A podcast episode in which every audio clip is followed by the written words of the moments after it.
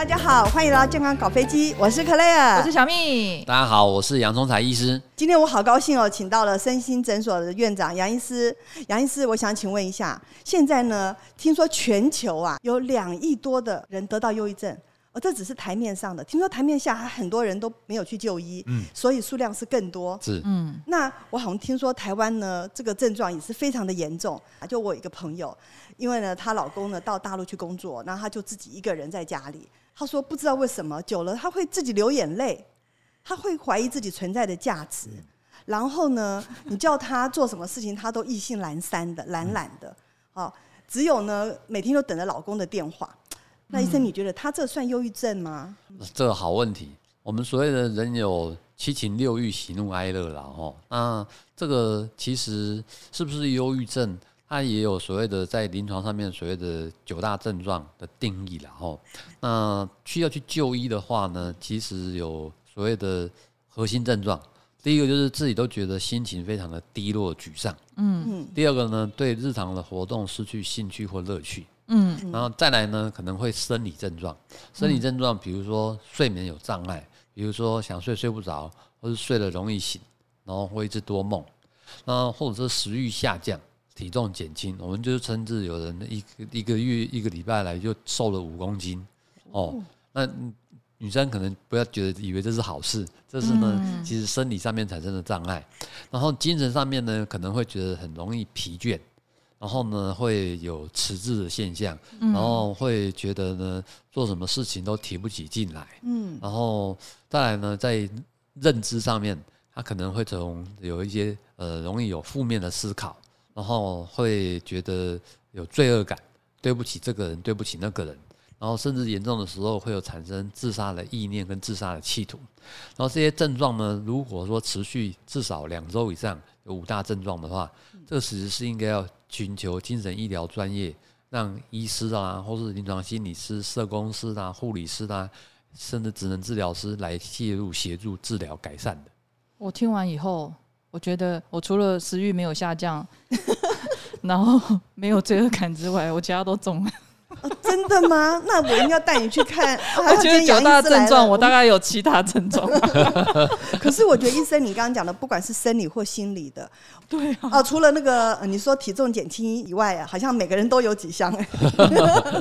这是现代的文明通病吗？呃，这是一个确实 WHO 定义二十一世纪有三大文明疾病嘛？哦，忧郁症呢，就是列为其中的一种。它确实是我们在脑科学的专业角度来讲，可能是涉及到脑里面它有一些跟情绪相关的神经传导物质失调的，比如说血清素，那个呢是跟食欲啦，然后情绪啦、睡眠啦，甚至性行为还有肠胃道有关的东西，或是有的人是多巴胺，多巴胺呢跟你的活动力跟注意力是有关的。第三个呢是新肾上腺素。然后呢，这三个呢，可能产生了脑的内分泌的失调，有的时候是因为生理遗传的关系，或者是说可能生活上面碰到重大事件，或是个性的因素，所谓生理心理环境造成呢产生的忧郁症，甚至有的人会相对是慢性化，可能长期的，我们常常称为说忧郁王子或忧郁公主，至少超过两年，这临床上面会有不同的状态而有不同的称呼。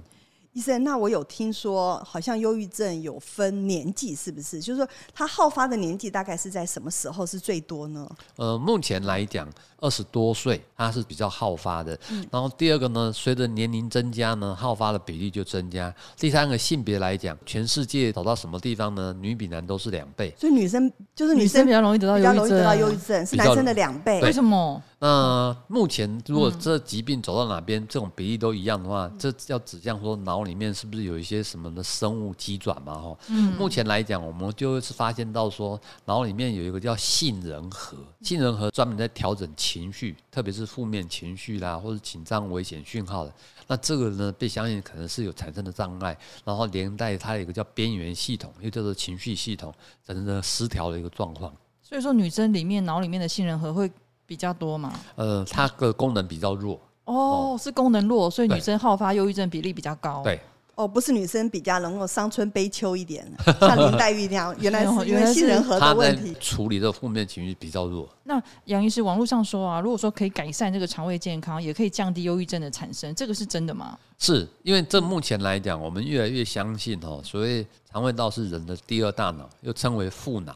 那肠胃道跟大脑之间有很多的神经丛相连。哦。然后呢，我们称之为脑肠虫的概念。像我临床有个案呢，三十岁，然后呢，除了我们讲的忧郁症，它就产生了腹痛、腹胀、便秘、拉肚子、恶心相关的症状。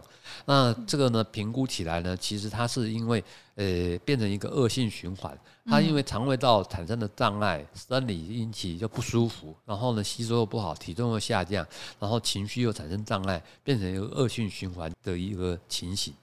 所以它是由他的生理影响到他的精神层面，然后就变成了忧郁症，然后让忧郁症更严重，是这个意思吗？会有这样的情形。哦，我想如果说就是肚子一直肚子痛啊，然后又上不出厕所，这确实不太美丽啊。那医生一定只有便秘吗？然后如果说他是长期的那种就是软便啊，然后拉肚子，那也是会应该都是肠我们常肠道症。哦，对，那种东西呢，跟我们所谓肠胃道里面比较没有弄好的益生菌是有关系的。嗯，那是不是可以补充一些什么样的营养素？当然，如果在调整的生理的层面来讲，我们有新的概念嘛，叫做益生菌。嗯，那益生菌呢，它确实有一些，比如说调理我们肠胃道里面很重要的两个神经传导物质，一个叫做血清素的，一个叫多巴胺的。那它如果可以是可以调理的话，这种的益生菌是可以加以补充的。我从来都没有想过，原来失眠、忧郁症跟我们的肠道会有关系啊！今天呢，又当了一课。对啊，可是如果说一般的听众们，如果说还是感觉到说自己有一些身心的不对称，或者说情绪没有办法控管的一些忧郁状况的话，我觉得还是应该去寻求专业的医生咨询呐。嗯，谢谢杨医师给我们今天这么棒的分享。如果您对我们今天节目有任何的问题，欢迎在下方留言，记得订阅、按赞、分享。我们下次再见喽，拜拜。拜拜。